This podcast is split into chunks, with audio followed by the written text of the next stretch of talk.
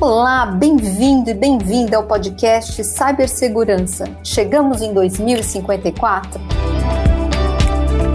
Bom, mas você deve estar se perguntando por que o ano de 2054 aparece no título desse podcast.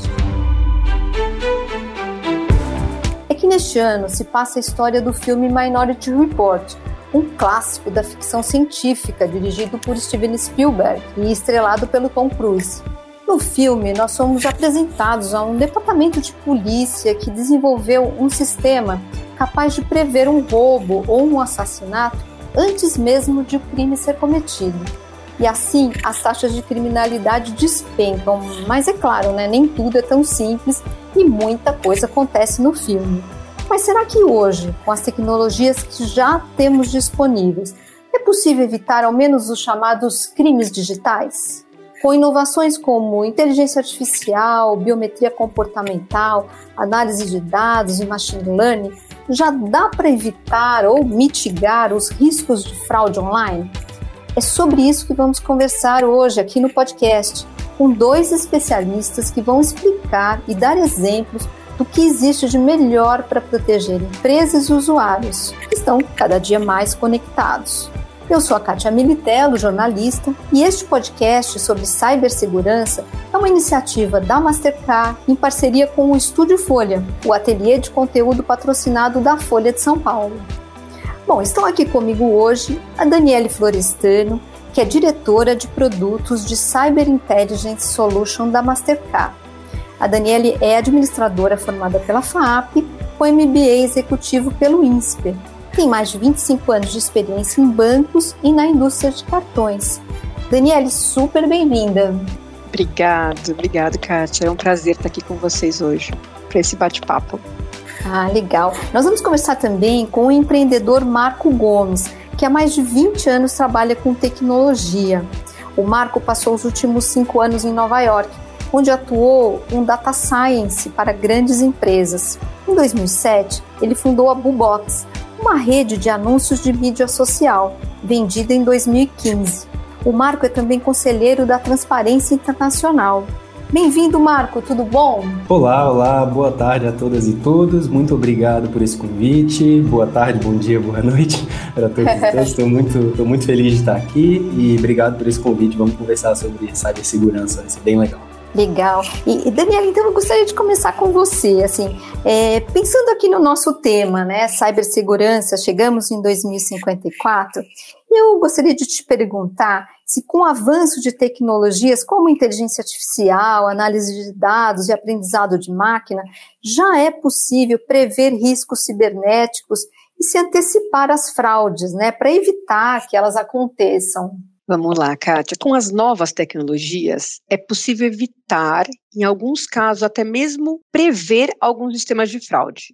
A gente não fala como uma bola de cristal perfeita, né? Eu sei onde vai acontecer, em que momento, em que segundo, em que local, mas com uma precisão muito boa. As tecnologias de hoje, nos, com a inteligência artificial, como você comentou, machine learning, elas nos trazem uma boa precisão e, sem dúvida, muito melhor que no passado. Para você ter uma ideia, de acordo com a Varonis Cybersecurity, em média, 100 novos esquemas de fraude são criados todos os dias. A Mastercard tem feito, junto aos nossos clientes, diversos segmentos, como saúde, educação, financeiro, varejo e outros, e tem sido cada vez mais eficaz a identificação através do que a gente chama de multicamada, que, que depois eu vou falar um pouquinho, para monitorar todo esse ecossistema, prevenir, identificar e detectar possíveis fraudes. Tudo isso baseado num conjunto de soluções focadas em inteligência artificial e que atuam em milissegundos, onde não atrapalha né, é, qualquer tipo de interação que esse cliente queira ter. No entretanto, as questões de riscos cibernéticos ainda é um gargalo para muitas pessoas e empresas. A Mastercard fez um estudo, um barômetro de segurança digital conduzido em parceria com a Qatar, que revelou que 87% dos consumidores da América Latina e Caribe estão cientes de ataques cibernéticos. Só que o cenário, né, o consumidor, a preocupação dele são diferentes. Então, Para 99% dos brasileiros, a privacidade dos dados é uma questão muito relevante. Eu acho que isso é um assunto que está na mídia o tempo todo e cada vez mais presente no nosso dia a dia. E 41% afirmam não confiar que estabelecimentos online possam manter os dados seguros e protegidos no seu sistema. Ao mesmo tempo, do lado das empresas brasileiras, de acordo com a pesquisa, 57% delas são alvos de fraudes e ataques digitais com média e alta frequência, mas apenas 32% dos entrevistados possuem uma área própria de segurança. Ou seja, é um assunto ainda que não está tendo tanto investimento necessário como a gente gostaria. Uhum. Por isso que a Mastercard tem trabalhado bastante nesse tema. E nos últimos anos a gente tem adquirido uma série de empresas para complementar essa jornada do cliente e ajudar as empresas para proteger esse dado, para dar maior segurança, transparência e agilidade nesse processo. Uhum. Marco, eh, existem duas dimensões né, nas fraudes cometidas online.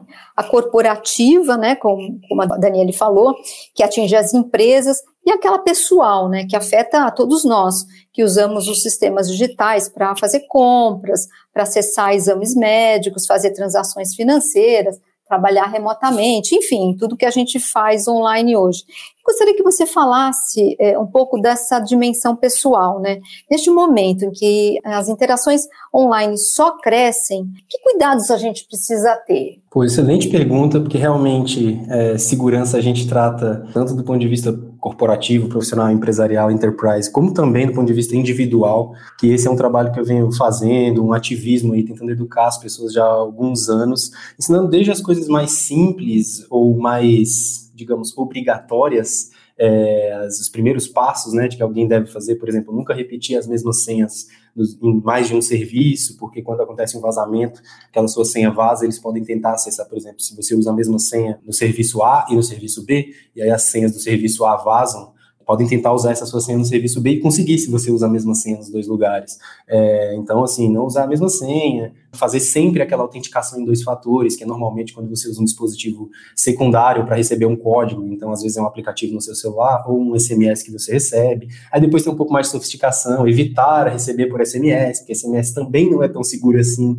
Então, pô, é melhor receber por SMS do que de jeito nenhum. Mas se você puder usar um aplicativo, melhor ainda.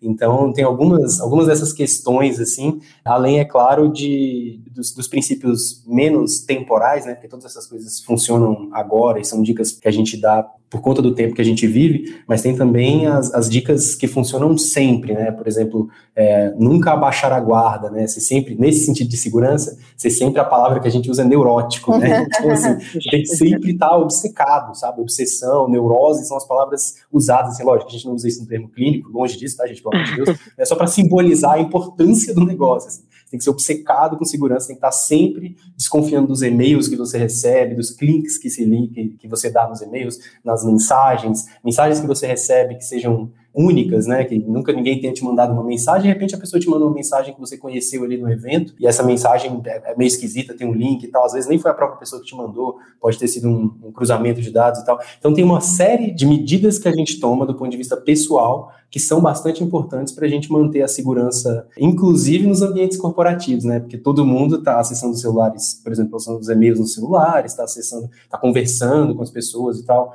por aplicativos e tudo isso. Então, é muito importante, por exemplo, que seu dispositivo móvel seja muito seguro, né? O que, que acontece se você perder seu celular num táxi? Pô, será que vão ter acesso a todas as informações do seu trabalho uhum. de maneira mais simples ou mais ou mais dificultada. Então, todas essas coisas são importantes e casado com esse com essa preocupação enterprise que é altamente relevante obviamente, as estruturas, as plataformas precisam estar muito seguras e, e a gente tem cada vez mais tecnologias para manter plataformas seguras, financeiras, de trading e tal. A gente também precisa ter uma cultura individual de estar ligado na segurança, de estar sabendo, de estar entendendo o que está acontecendo e quais são as práticas mais seguras. Né? Tem uma série de manuaizinhos que a gente pode dar e várias dicas que a gente vai dando, mas para pegar duas aí que as pessoas normalmente não se atentam, eu diria essas duas, assim, porra, nunca repetir senhas, uhum. repetir senhas é um problema, assim, você usa um gerenciador de senhas, é, normalmente usa, assim, né, um gerenciador de senhas, que é um aplicativo que vai te ajudar a gerenciar essas senhas, as próprias plataformas online hoje já têm isso, tanto a plataforma da Apple quanto a plataforma do Google, entre outras, já, já te ajudam a gerenciar senhas no próprio navegador, quanto também sempre usar autenticação em dois passos, sempre que possível, e quase todo, todos os lugares é, porque essas duas, só essas duas coisas já te tornam muito mais seguro do que, do que a média das pessoas, né? E aí, com isso, você já consegue ampliar bastante aí o seu, seu leque de segurança online. Depois disso, tem coisas mais sofisticadas que você pode ir aplicando. Mais para frente a gente fala disso. Uhum, legal. E, e Daniele, a, a, biometria comportamental é uma tecnologia que a Mastercard já utiliza, né? E oferece às empresas e que nos remete àquele futuro lá mostrado no filme, né? Conta pra gente como é que funciona a biometria comportamental e como as empresas podem se beneficiar dessa inovação. Kátia, muito legal a pergunta e vai conectar com vários pontos super esclarecedores que o Marco trouxe aqui. Né? Então, eu vou conectar um pouquinho com algumas respostas que ele trouxe. Primeiro, o que é a biometria comportamental? As pessoas confundem e acham que biometria da face é a mesma coisa que biometria comportamental, e não é. Tá? A biometria comportamental é uma solução que identifica os usuários com base nas suas interações online. É como você se comporta digitalmente. E pode ser tanto pelo um aplicativo, pelo celular, como pelo computador. Essa tecnologia, ela avalia e aprende com cada interação online realizada pelo consumidor. Ou seja, a forma que você segura, por exemplo, o ângulo que você segura o seu telefone, a pressão que você coloca, se você põe um dedo, digita com dois dedos, e mesmo quando você está no computador, é, a velocidade que você digita. Muitas vezes, quando um mau ator está trabalhando, ele fica mudando de sessão para copiar os seus dados e jogar na, na página que ele quer invadir. Nesse caso, a gente consegue, com essa tecnologia, você consegue avaliar todo esse comportamento, tá? Então, assim, padrões vão sendo criados e, ao mesmo tempo, mesmo que o mau ator tenha a sua senha, Kátia, ou a do Marco, com a biometria passiva comportamental, eu consigo identificar que não é aquele usuário que eu estou esperando, porque a velocidade e a forma que ele digitou não é a mesma que você normalmente faz. Isso vem, né, e ajuda essa a resposta que o Marco falou agora, continua sendo super importante, mudar a senha, atualizar, né, não repetir, mas vamos agregar tecnologia a esse, a esse processo, né? Vamos incluir isso. Então, a tecnologia aqui da biometria passiva comportamental, ela ajuda nisso, ela ajuda a identificar esse comportamento e tudo isso, logicamente, a gente soma com uma série de outras informações, né? A localização que ele está, o horário que ele normalmente transaciona e, e uma série de dados que a gente tem no nosso consórcio tudo isso dentro, respeitando a lei de privacidade de dados, tá? Um ponto super importante quando você usa a biometria passiva comportamental é que você logo de cara tira esse atacante, esse mau ator, desse ecossistema. Então, você muitas vezes nem deixa que ele comece a fazer aquela operação que ele iria fazer, quer seja uma consulta de um exame, quer seja uma consulta de um extrato, quer seja uma operação. Então, aqui o benefício é para os dois lados, tanto para a empresa quanto para o consumidor. O consumidor evita uma transação indevida e uma dor de cabeça, né, de, com, com, com as suas informações, e para a empresa, além dela garantir a segurança, ela também diminui o tempo daquela transação. Tem muitas transações que passam por revisões manuais, né, e outros processos. Então, aqui hoje, essa biometria comportamental ajuda o mercado a aumentar as taxas de conversão e trazer maior confiança para o consumidor na sua jornada, que é o que a gente viu que hoje é um dos maiores, né, as maiores desconfianças que o consumidor tem, que o estabelecimento não vai conseguir garantir a segurança dele. Eu tenho um comentário rápido sobre essa tecnologia muito interessante que a Daniela acabou de trazer, porque a gente pensa, né, pô, realmente o jeito que você digita, dado dados suficientes, se você se tiver um algoritmo que faça análise de usuários, faça análise de tempo de digitação e de como você segura o dispositivo, tudo isso, se você tiver dados suficientes, se você tiver comportamento suficiente, você consegue identificar as pessoas, né, saber que pessoa A se comporta de um jeito, pessoa B se comporta de outro, e tudo isso através de modelos, né, de machine learning e tal, que agrupam automaticamente essas características e tal.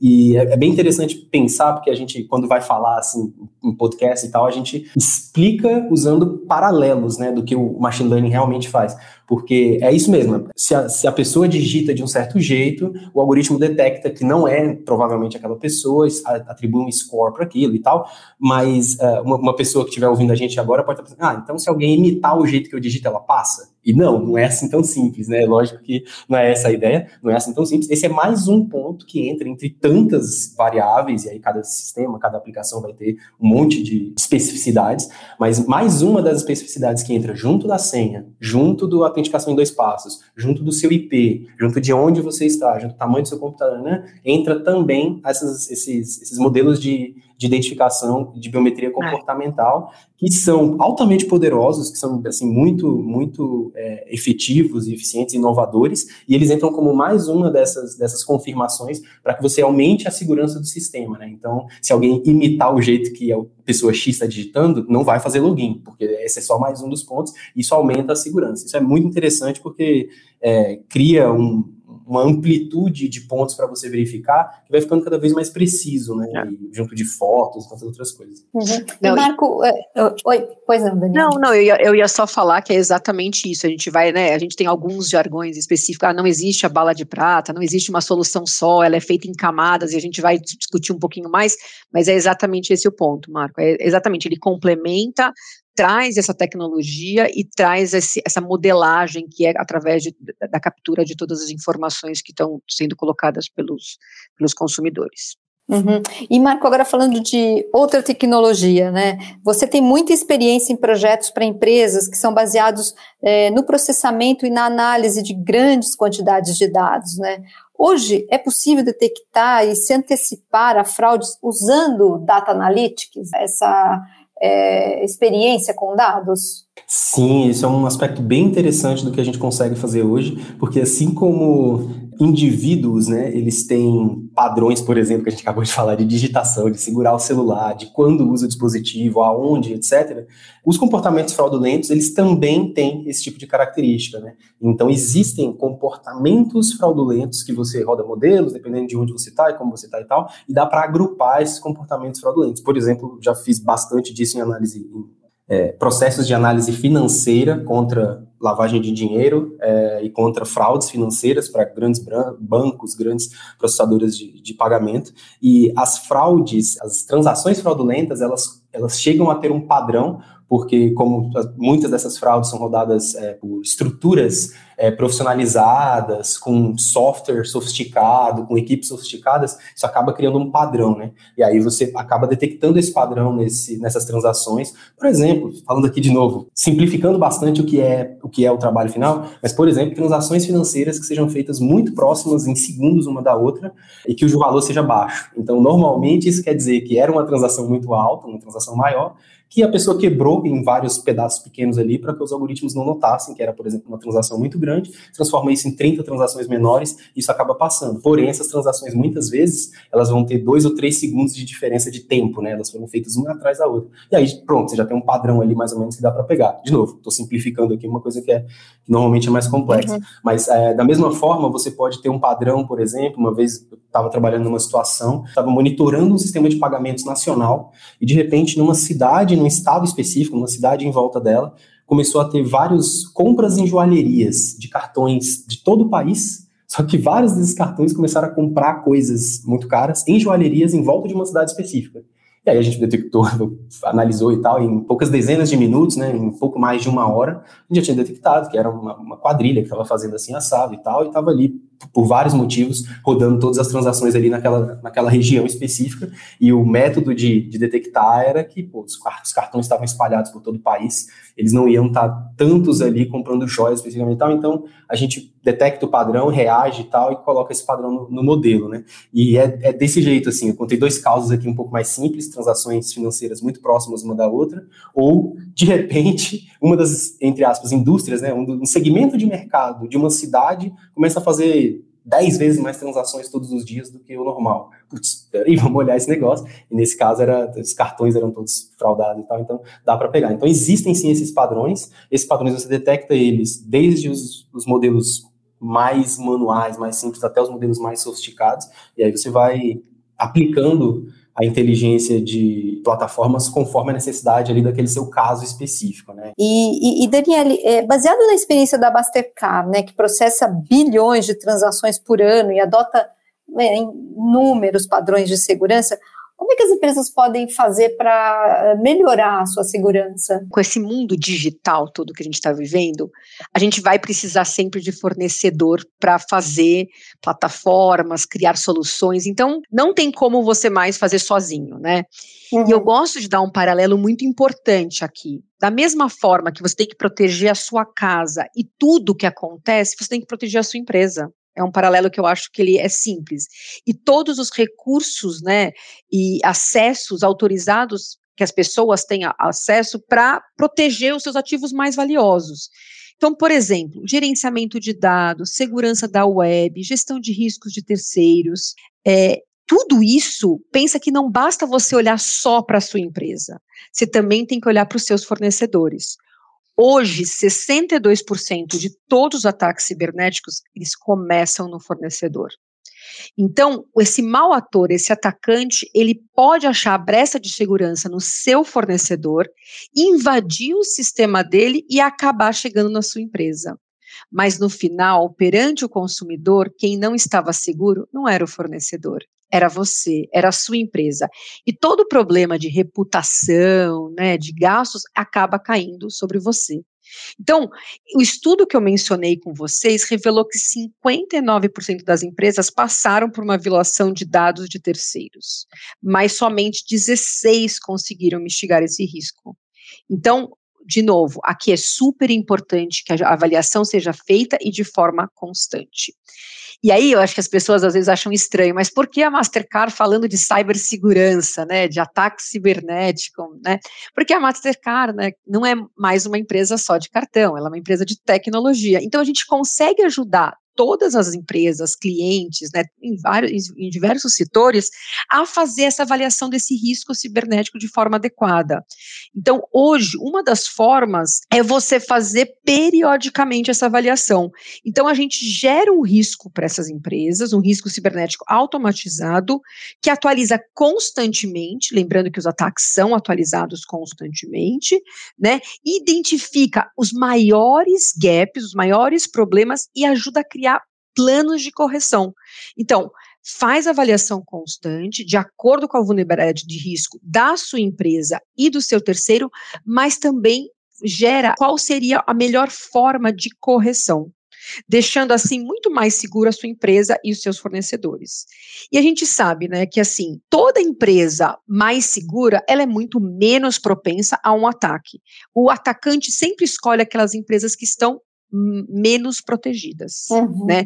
Então, hoje é esse o contexto que a gente vive e a importância desse fornecedor de ser fazer esse monitor, de fazer esse monitoramento também.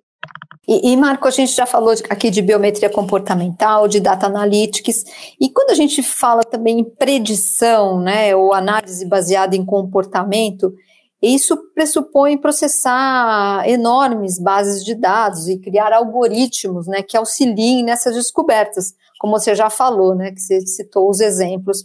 É, mas como fazer isso com eficiência, né, criar esses algoritmos com eficiência para evitar erros, por exemplo? É, isso é uma excelente pergunta, porque a gente tem cada vez mais é, acúmulo de dados, né, a gente tem disponibilidade de dados, mais, aquele, mais uma daquelas frases é, que a gente tem na indústria e tal, que é dado não é informação e informação não é necessariamente decisão de negócio. Né? Então, a, a, ideia é sempre chegar num valor de negócio, numa decisão de negócio a partir do dado, e para isso tem um processo, tem, não é nada simples.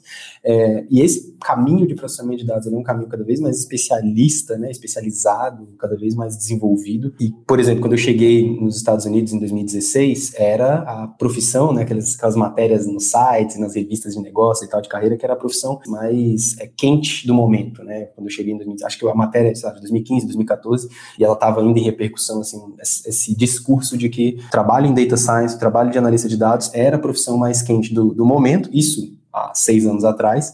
Hoje, eu acho que é inclusive uma mudança em relação a isso. Esse profissional de, de dados, de analista de dados, ele, ele é cada vez mais pulverizado, então as pessoas têm que ser pessoas de dados, né? Profissionais de N jeitos de N áreas tem que estar cada vez mais com pensamento é, baseado em dados, e com isso a gente precisa melhorar muito a tecnologia. Né? Então, a gente tem desde de tecnologias distribuídas que estão surgindo cada vez mais, tecnologias de nuvem, é, tecnologias é, como, como blockchain mesmo, que além de distribuírem, ainda criam é, um registro imutável das, das transações, das operações. Então, essas tecnologias mais modernas, principalmente de distribuição, de descentralização, elas são cada vez mais fortes, mais importantes. E uma coisa que tem surgido também, que tem crescido né, cada vez mais, é, a capacidade de trabalhar com dados como se trabalha com código. Então, falando bem mais especificamente aqui de engenharia de dados e tal, e de de engenharia de software, pelos últimos 60 anos, mais ou menos, pelos últimos 40 anos, a gente tem trabalhado com, com software, de um jeito de desenvolver software, um certo estilo de desenvolvimento de software, que foi muito maduro, foi muito amadurecido e funciona muito bem em todas as fábricas de software, e existem muitas, muitas teorias e muitos trabalhos sobre isso, sobre como desenvolver software da maneira mais eficiente possível, e agora a gente está trazendo isso para os dados também, então trazendo isso para as plataformas de dados, trazendo isso com versionamento de dados, então é, hoje em dia já é possível, por exemplo, você ter versões da sua tabela, da sua tabela, sei lá, de usuários, da sua tabela de, de transações. Versões quer dizer, se eu quiser, eu volto ela para o estado que ela estava dia 15 de janeiro de 2022 dado que eu tenha configurado isso no meu sistema previamente, eu consigo criar um sistema que, que guarda né, é, imagens desses dados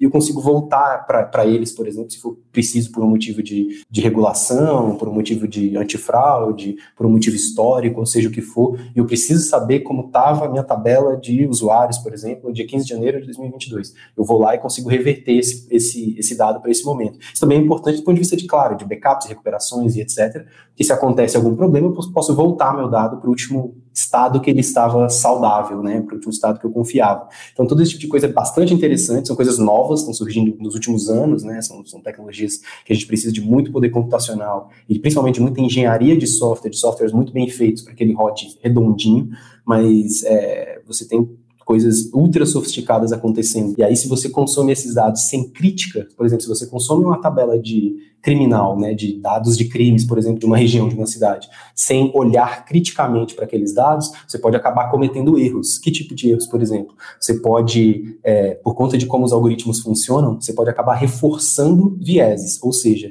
onde, onde acontecem problemas, onde acontecem ocorrências, você manda mais recursos para lá, mais viaturas, mais investigação, mais polícia. Onde acontece menos, você manda menos. E aí, com isso, você acaba criando uma distância, porque onde tem menos, você manda cada vez menos, então você vai ter menos dados para mandar mais para lá. E se você está mandando menos viaturas, menos recursos para uhum. ali, vai ter cada vez menos pontos daquela região surgindo.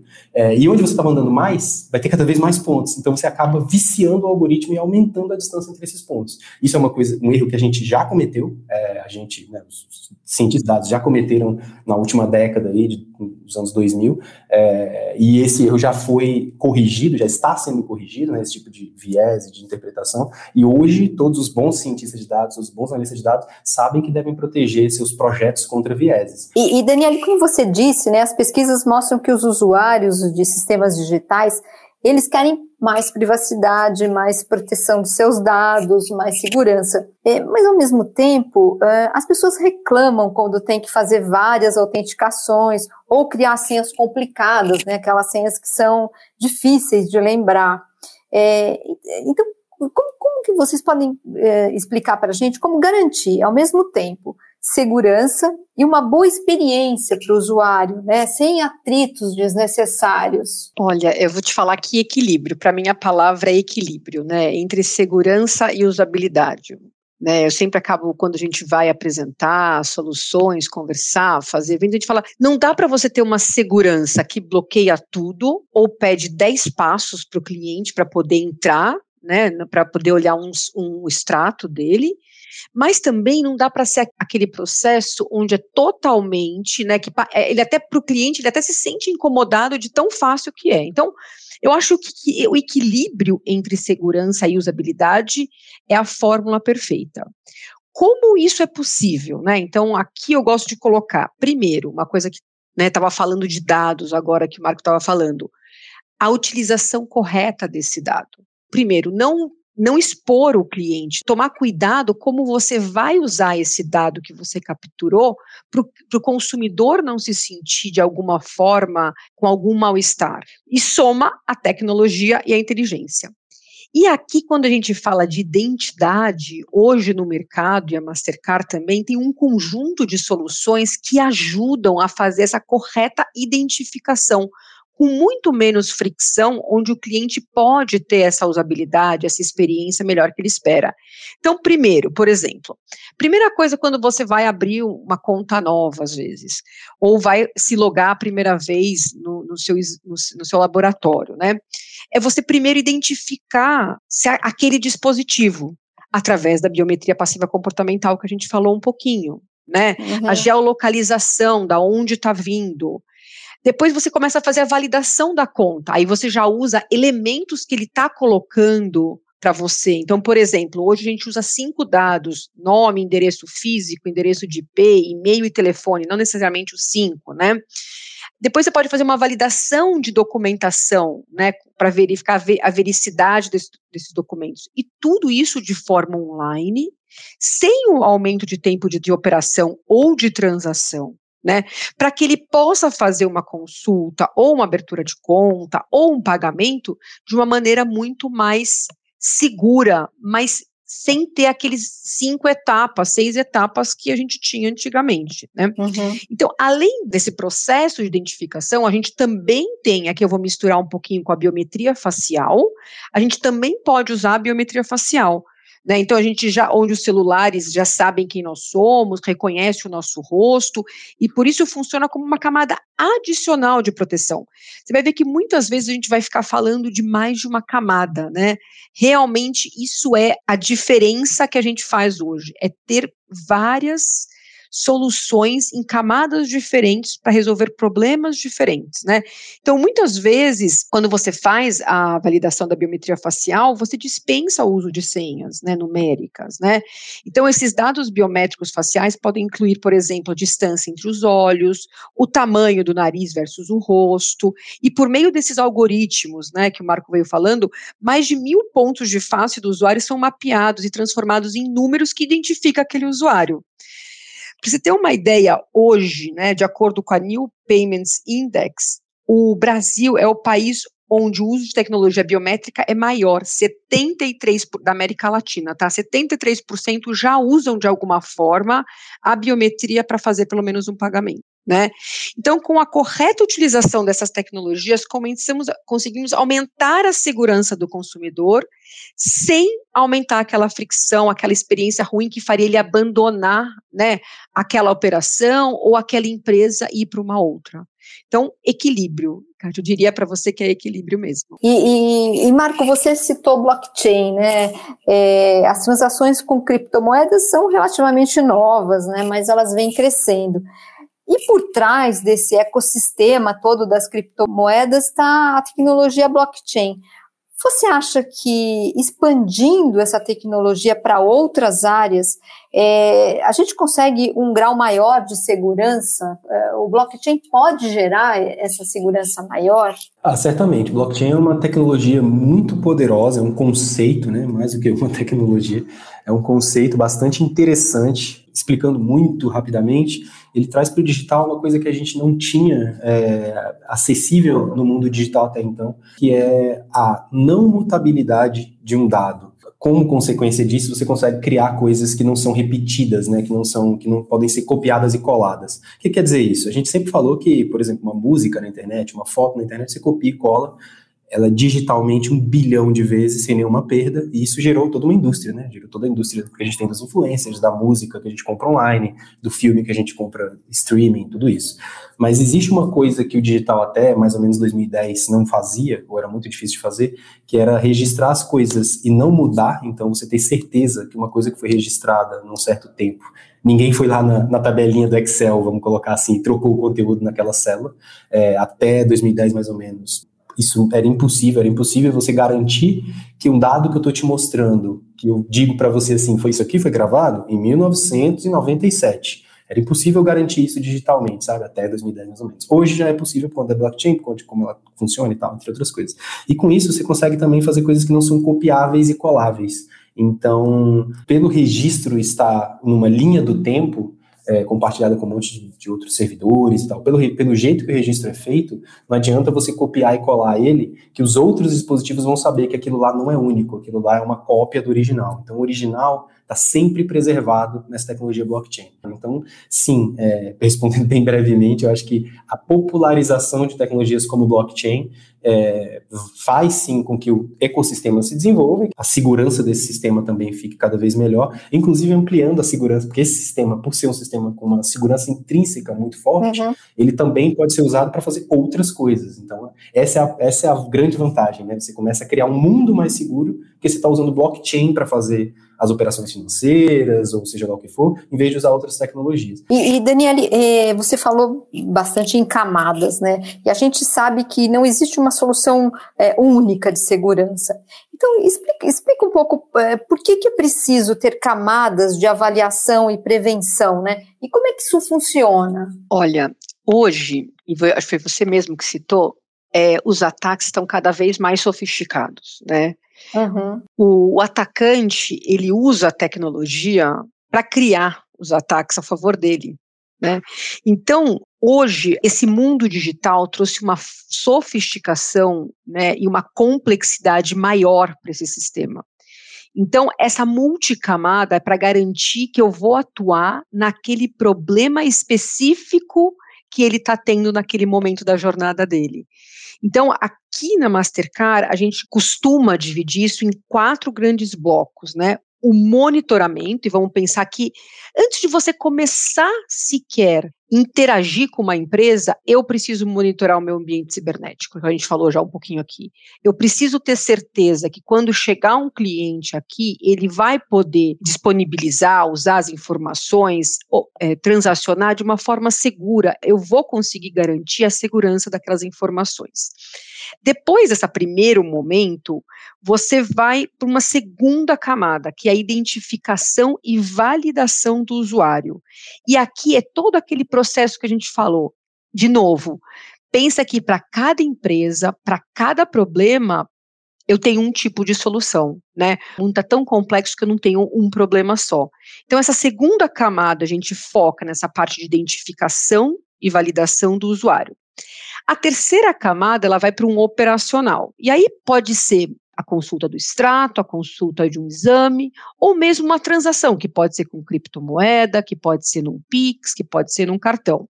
Nesse momento, a gente faz uma outra validação, que é se aquele comportamento que ele está tendo, quer seja do horário que ele consulta, da localização, do valor que ele opera, faz sentido. E por último, e não menos importante, é esse pós-evento, pós-transação, que aí é o, o, resultado da operação, que a gente chama do dado marcado. Uhum. Então, pensa que essa transação, essa operação que ela aconteceu, eu preciso saber se ela foi genuína ou não. E aí, o que, que eu faço? Eu pego essa informação final e retroalimento todo o modelo e o ecossistema. Para quê? Para ele me dar mais inteligência. Isso evitando com que isso no futuro aconteça de novo. E além dessa retroalimentação do modelo, vou dar um outro exemplo. Vamos supor que nesse pós-transação você pagou uma transação com cartão. Só que você olha lá no seu extrato, você não tem a mínima ideia do que significa aquela empresa que está listada. Uhum. O que você geralmente fala, ai, fui clonado, não fiz essa transação, né, não fui eu. A gente também tem hoje uma ferramenta que consegue dar transparência para o usuário. E eu consigo te falar qual é o nome fantasia daquela empresa e o que aquela pessoa comprou, e até mesmo qual usuário, né? Então, eu gosto de dar um exemplo super simples, meu filho, né? Meu filho, ele tem lá na, na conta dele o meu cartão. Então, ele compra às vezes e às vezes, às vezes eu já sei, às vezes não. Um dia eu fui ligar no estabelecimento para falar: olha, não reconheço essa transação. Ele falou: deixa eu olhar. Quando ele entrou, ele conseguiu enxergar que o usuário era do Pedro, que é o meu filho. Uhum. E aí, nesse momento, eu falei: não, é, eu, eu reconheço. Então, cada uma das camadas, ela tem soluções e resolvem problemas diferentes da jornada do cliente, tá? Então, é importante ter soluções para cada uma das fases, quando todas as empresas atuam de forma adequada e segura, a quantidade de fraudadores dentro do ecossistema diminui e todo o ecossistema é beneficiado, mas aqui, de novo, temos que tomar cuidado com a quantidade de milissegundos. Essa tecnologia, as tecnologias em geral, elas não podem trazer mais fricção para o cliente, nem atrapalhar o tempo de compra, de consulta. Tá? Uhum. Tá? Por isso que aí a gente fala dessas, dessas tecnologias mais robustas e seguras. Né? Então, as soluções da Mastercard hoje atuam de uma forma escalável e integrada. É super importante que as soluções atuem dessa maneira, que garantam controle, eficiência e maior segurança para todos os processos da validação dos consumidores e dos pagamentos que eles realizam.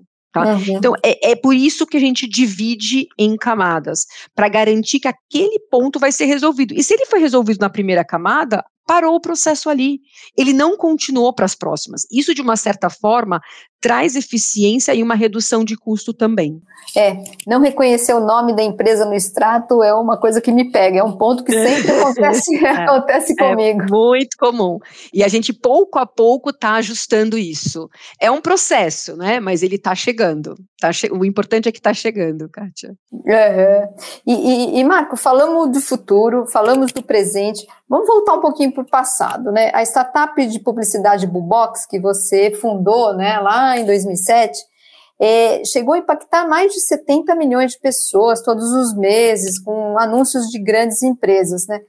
Naquele tempo já tinha uma preocupação com segurança, né? Vocês detectavam comportamentos estranhos pela navegação? Você tirou algum aprendizado que você leva até hoje com você? Como é que foi essa história da Bullbox? É, a Bullbox foi uma startup de mídia online que eu fundei em 2007. A venda aconteceu em 2015. Uh, ah, foi fundada em São Paulo. A gente trabalhava com publicidade em mídias sociais. A gente participou aí desse, da criação do mercado de influencers no Brasil a gente rodava campanhas né, nos sites desses, desses influencers, nos YouTubes, Twitters e entre outras redes. Então, foi um trabalho bem interessante. E sim, a operação antifraude era uma constante, né, desde o dia zero, com uma pessoa na empresa que era eu, trabalhando para poder entender publicidade na internet, principalmente nessa época, era bastante baseado em cliques e preenchimento de formulários e tal. Então, era muito rápido, um, um, fraudador tentar clicar nos, nos, links do próprio site, né, clicar nos banners que estão no próprio site para poder ganhar um dinheiro. Então, cada clique que ele desse ali, ele ganhava um dinheiro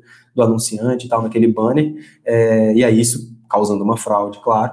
Então, a gente, desde o dia zero, tem que lidar com essa situação, começa com os algoritmos simples, até ficar coisas super complexas. A gente, é, literalmente, comprou uma empresa na Argentina, é, de machine learning, processamento de dados, no ano de 2010, com investimento da Intel. A Intel fez um investimento de alguns milhões de dólares na, na Bubox, a minha empresa, em 2010, é, e a gente, parte desse, desse investimento foi para comprar uma empresa de machine learning e processamento de dados na Argentina, que é, então a gente integrou esses algoritmos de antifraude e de, de machine learning nesse sistema de publicidade cujo objetivo era, era entregar a publicidade, a melhor publicidade possível para a audiência, né, dentro, dentro dos objetivos de cada campanha.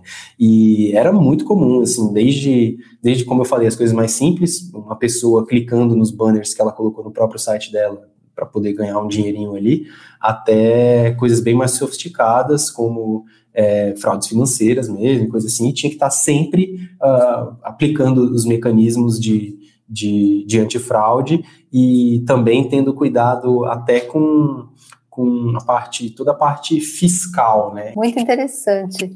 É, e Daniele, falando agora de um pouco de identidade né, no ambiente digital, a gente sabe que os prejuízos causados por furtos de identidade é, chegam a bilhões de dólares no mundo.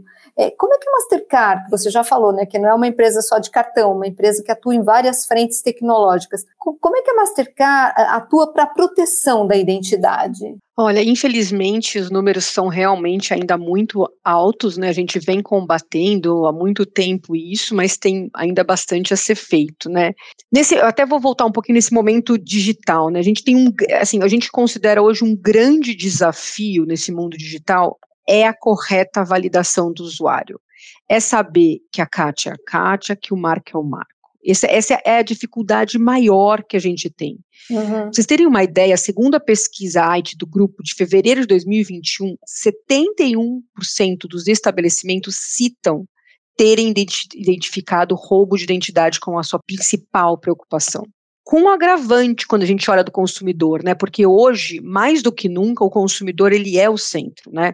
50% dos consumidores falam que trocariam de solução por um outro do competidor apenas com uma má experiência.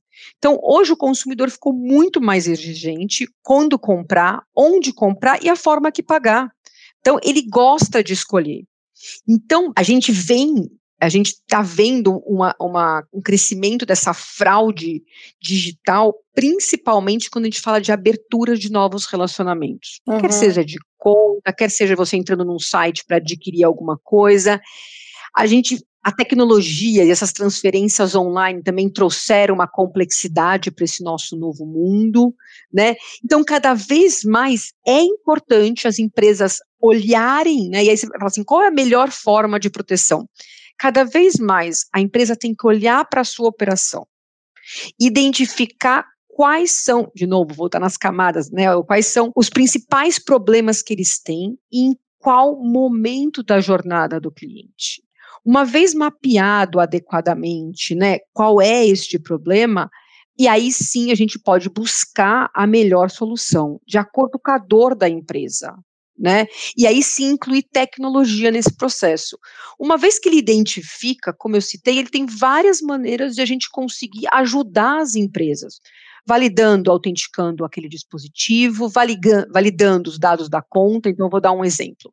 Muitas contas que são abertas de forma fraudulenta, elas são usadas o nome da pessoa original, né? Uhum. Muitas vezes usa o endereço físico, mas ele usa dois dados, como telefone celular e e-mail, que são mais fáceis de alterar, como não da pessoa. Por quê? Porque aí ele recebe a informação e ele recebe, consegue fazer as transações que ele gostaria. Então, uma vez que você faz a correta validação, né, através de com tecnologia, sabendo se aquele é o telefone que realmente pertence à Kátia e ela usou nas últimas transações ou nas últimas operações, né, isso ajuda você a entender se esse é realmente um dado seu. Né? Então, uhum. hoje, quando a gente fala de identificação, de validação, de identidade, é isso. É importante você entender aonde a sua operação não está segura e qual seria a tecnologia mais adequada e a melhor forma de instalação desse processo. Então, só para a gente lembrar um pouquinho, validação do dispositivo, validação da conta e validação da identidade, da veracidade dos documentos também. Hoje existem muitos processos automáticos que já fazem isso.